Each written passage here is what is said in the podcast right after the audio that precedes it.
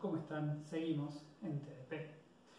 Bueno, hemos hablado bastante del paradigma y las razones por las cuales se origina o se crea el paradigma y esta idea de maximizar el reuso del diseño, el reuso del código, porque de esa forma nos ahorramos tiempo, reducimos las chances de errores y maximizamos nuestra productividad, por decirlo de alguna manera.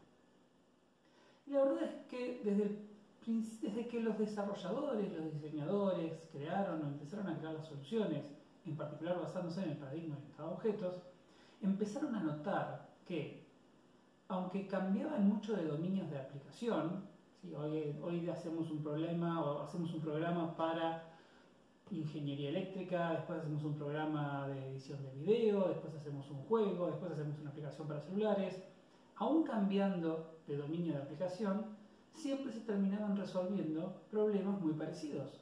¿sí? Ya sea un juego, una, una aplicación administrativa, terminamos recorriendo una lista y haciendo cosas para cada elemento de la lista. Eh, terminamos guardando cosas en un archivo y recuperando cosas de un archivo. Empezaron a aparecer como pequeños problemas que se repetían en cada uno de estos dominios de aplicación.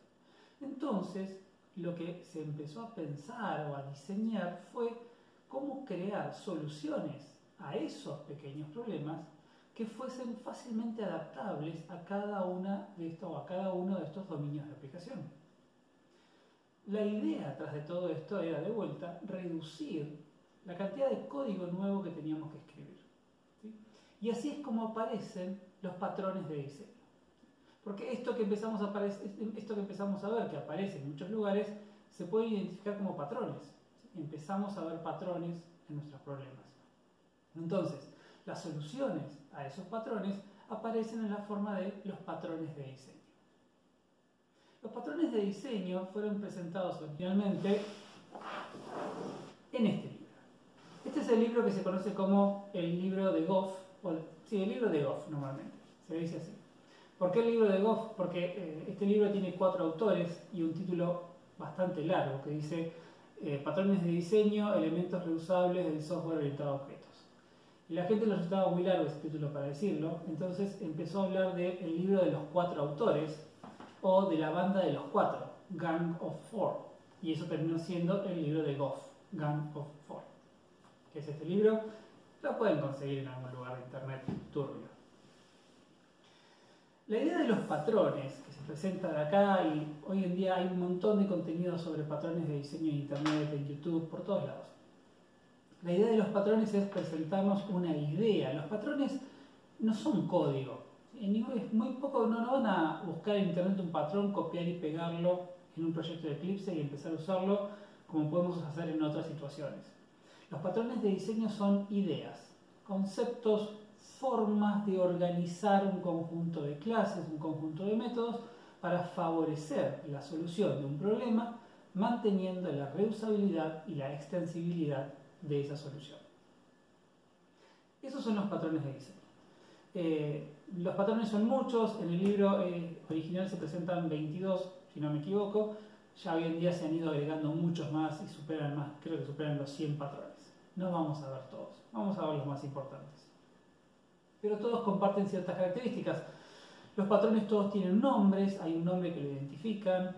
Para cada patrón vamos a tener la motivación o cuál es la razón de existir de ese patrón, cuál es el problema que se está intentando solucionar a partir de ese patrón.